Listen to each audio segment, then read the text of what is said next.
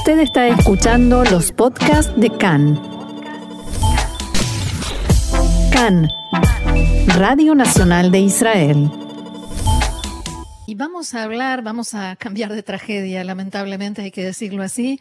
Eh, vamos a hablar ahora sobre lo que está sucediendo en Ucrania y con la gente que ha logrado de una manera u otra salir de allí, escaparse de lo que está viviendo la población ucraniana. Estamos ya en línea con el rabino Mauricio Walter, director ejecutivo del movimiento Masortí Mundial y de Mercaz Mundial. Mauricio, shalom y bienvenido una, vez más acá en español. Shalom, Roxana, gracias por la invitación. Un gusto y queremos pedirte que nos cuentes qué está haciendo el movimiento Masortí eh, por los refugiados ucranianos y la gente que logró escapar de los combates y de los ataques. Bueno, empecemos por decir que el movimiento Masortí tiene cinco comunidades en Ucrania eh, la actividad comenzó hace aproximadamente 14 años. Tenemos un rabino Sheliach en Ucrania, el rabino de Rubén Stamov con su mujer eh, Lena, Mijal Stamov. Y ellos desarrollaron las comunidades. La comunidad más grande es en Kiev, donde justamente el año pasado, junto con el Instituto Schechter de Israel, este proyecto es conjunto con ellos, eh, tuvimos la donación de un edificio propio, tenemos una comunidad en Kharkov o Kharkiv, de acuerdo si se dice en ucraniano o en ruso, una comunidad en Odessa, una comunidad en Chernivtsi y otra en Dnipro. Cinco comunidades, la última la más chiquita de todas. Y desde que comenzó el conflicto, la guerra, eh, hemos ayudado a la gente de distintas comunidades que han ido a correrse. Chernivtsi está en la frontera, cerca de Rumania, Así que mucha gente se corrió para ese lugar, que es un lugar que no ha sido atacado hasta ahora. Eh, Odessa tampoco había sido atacado hasta hoy. Hoy atacaron Odessa, no sé si escuchaste en las noticias. Sí, y, y, la gente como que masivamente, la de Kiev, la de Kharkov este, y la de Dnipro, empezó a correrse hasta Chernobyl. Y ahí tenemos una escuela y esa escuela se convirtió en un refugio en realidad de todos no solamente los miembros de nuestras comunidades, sino de otras, de, otras eh, personas de otras comunidades también. Eh, allí los ayudamos, eh, hasta el día de hoy hay gente que permaneció ahí, que no salió, y los seguimos ayudando, les mandamos también comida y productos médicos cuando es necesario. En Purim también llegó ahí la rabina Irena, Irena de Instituto Schechter para eh, leer la Megilá con ellos. Y de allí un grupo, dos grupos salieron, un grupo salió, eh, los sacamos nosotros, en realidad los ayudamos a salir con ómnibus y transporte a través de Rumania, un grupo vino para Israel y otro grupo decidió que quería quedarse en Europa, así que de Rumania les organizamos un ómnibus hasta Budapest y en Budapest siguieron el ómnibus hasta Berlín y ahí se quedaron por ahora.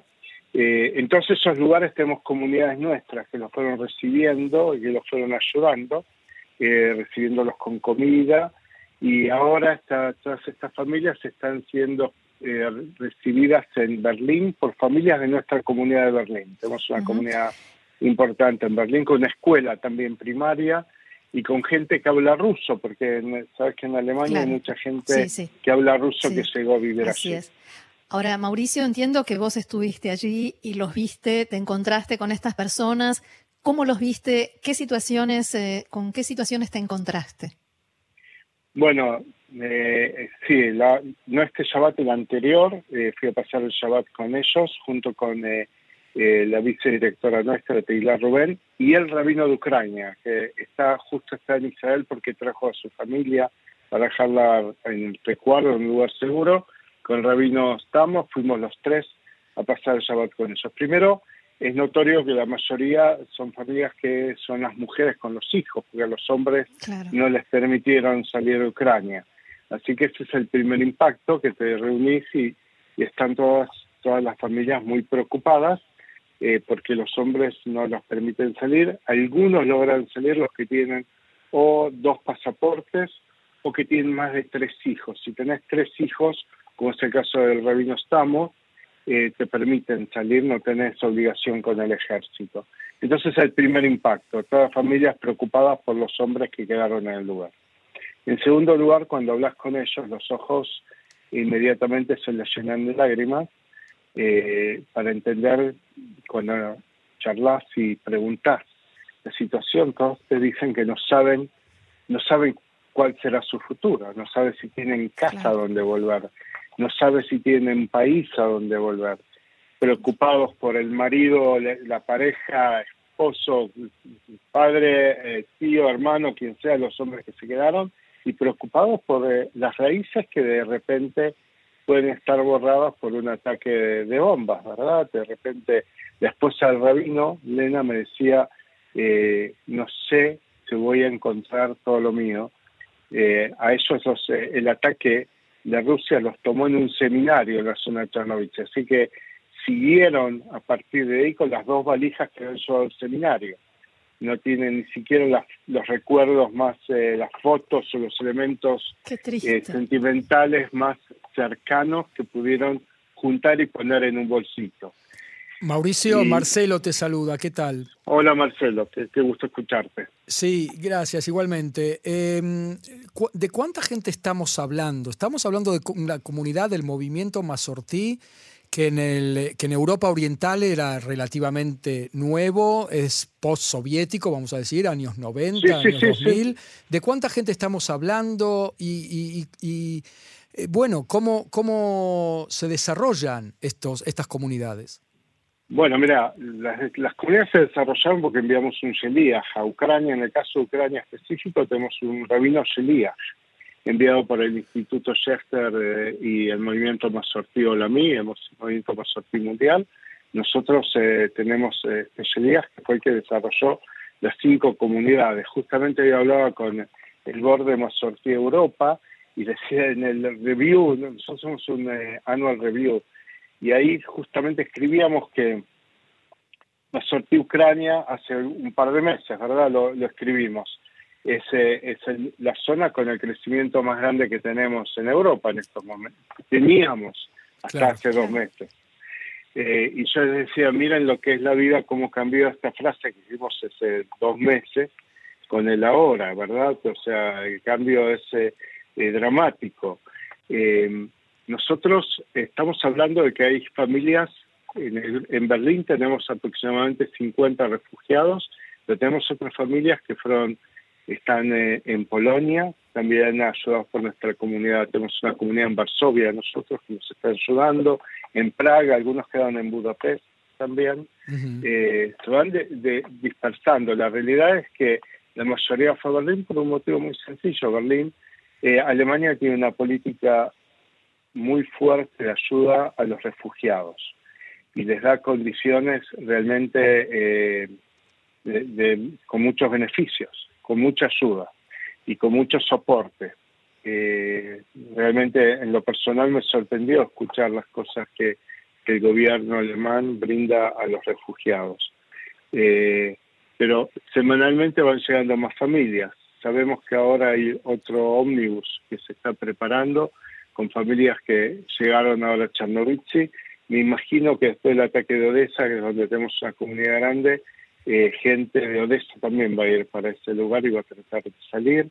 Eh, cada uno trata de quedarse en el lugar y trata de no moverse, el temor de perder lo que para algunos fue toda una vida de trabajo y de construcción y de quedarse sin nada, es un temor eh, duro, lo hemos visto. Claro. Por eso la, la, la pregunta siguiente tendría que ver con el futuro, ¿no? O sea, eh, la Sohnut, la agencia judía, está haciendo un trabajo con los judíos en general eh, y ustedes están haciendo un trabajo con comunidades determinadas que tienen una ligazón con, la, con el judaísmo, con, con, lo que es la pertenencia comunitaria. ¿Hay un pensamiento de futuro en el sentido de todos piensan en volver o algunos ya piensan volver a sus casas si pueden o hay quienes ya piensan que bueno que vamos a tener que reinstalarnos en otros lugares como por ejemplo Israel en el caso de la identificación con el judaísmo. Marcelo hace algunos años atrás hace yo creo 15 años atrás fue invitado a la casa del presidente de Israel en un, en un seminario que había sobre el tema de inmigración y escribí un artículo donde decía que hay tres tipos de, hay que diferenciar entre tres tipos de gente que llega a Israel. Están los solim, eh, aquellos que toda la vida soñamos con venir a vivir a Israel, que ese era el sueño, ¿verdad? La ideológica, ¿no? Sí, que nos levantamos en la mañana y leíamos en el diario qué pasaba en Israel y vivíamos físicamente en un lugar y quizás espiritualmente en otro y que logramos, gracias a Dios, algunos de nosotros, cada uno en su, en su momento distinto, ¿verdad? De acuerdo a sus tiempos, concretar. Hay otro grupo que yo decía en este artículo que se llaman los, los llamados los inmigrantes. El inmigrante es aquel que decide que quiere abandonar el lugar donde vive y entonces empieza a revisar alternativas, cuál es el mejor lugar para llegar. Hace como una tabla y pone, bueno, Israel es uno de los componentes, el otro en este caso sería Alemania, eh, pongamos Polonia, y hace una tabla con los beneficios que brinda, estudia cuál es el lugar más adecuado de acuerdo a su entendimiento y a ese lugar va y ahí trata de establecer sus raíces. Y yo decía que eh, los eh, plitim, que en hebreo son refugiados, pero también son expulsados, ¿sí? de alguna manera son aquellos que las circunstancias los expulsan del lugar. En ese momento yo hablaba de los, eh, las personas que salieron de Argentina en la crisis del 2000, 2001. Sí, pero vale para, para ellos también. Y yo decía que el, refugiado en una primera instancia siempre mira para atrás, porque no eligió salir. No tuvo tiempo de elaborar esa salida, no tuvo tiempo de mirar y, y pensar en proyecto. No hay proyecto. El refugiado tiene supervivencia, no tiene proyecto. Tiene supervivencia y tiene, duelo, ¿no? Claro, totalmente. Tiene las dos cosas juntas. Pero lo, primero es la supervivencia, ¿qué como hoy? ¿Cómo me arreglo hoy? Eh, no puede mirar mucho más allá. La, la, circunstancia no se lo permite. Lo lee, tuvo toda la vida para pensar cómo, cómo vivir en el otro lado. El inmigrante tuvo ese tiempo mientras armó la tabla, y pensó que el lugar donde estaba no era el adecuado y buscaba otra alternativa, el refugiado o el exiliado, como lo quieras llamar de cualquier de las dos maneras, es una persona que no tuvo esa alternativa. Las circunstancias los llevaron a irse a otro lugar y no tiene posibilidad de pensar en proyectos. por eso es muy importante el soporte que tiene alrededor. Nosotros, por supuesto, como movimiento sionista, eh, invitamos a la gente a venir a Israel, pero también somos muy pluralistas y aceptamos que un judío pueda elegir, una, cualquier persona, a dónde quiere vivir. Y ahí lo vamos a ayudar en la elección que ellos toman. Muy bien. Ellos todavía no pueden ver proyectos. Esa, esa es eh, la ayudata zona, en la síntesis. En este momento tiene, que, tiene que pensar en el hoy. ¿Cómo vivo hoy? ¿Cómo me arreglo hoy? Mañana voy a tener que comer. Mis hijos tienen un seguro médico que los cubren. Y, por supuesto, nosotros como organizaciones, y eso lo decía también hoy con eh, mi, mi, comisión de Europa, les decía, nosotros nos tenemos que preparar para el día después. ¿Qué va a pasar cuando esto termine? Porque para los que quieran regresar no va a ser tan fácil tampoco. Eh, está, el país está destruido económicamente, ediliciamente, organizacionalmente. Eh, hay mucho duelo para, para elaborar. No va a ser fácil para aquellos que decidan quedarse donde estén, tienen las comunidades locales que los están ayudando. Para los que quieran volver, va a ser muy difícil que tengamos que prepararlos. Muy bien, Rabino Mauricio Walter, director ejecutivo del Movimiento Mazortí Mundial y del Mercaz Mundial. Muchísimas gracias por haber compartido todo esto con nosotros aquí en CAN en Español y Sharkoach por lo que están haciendo. y volveremos, seguiremos ¿eh? hablando de, estos temas.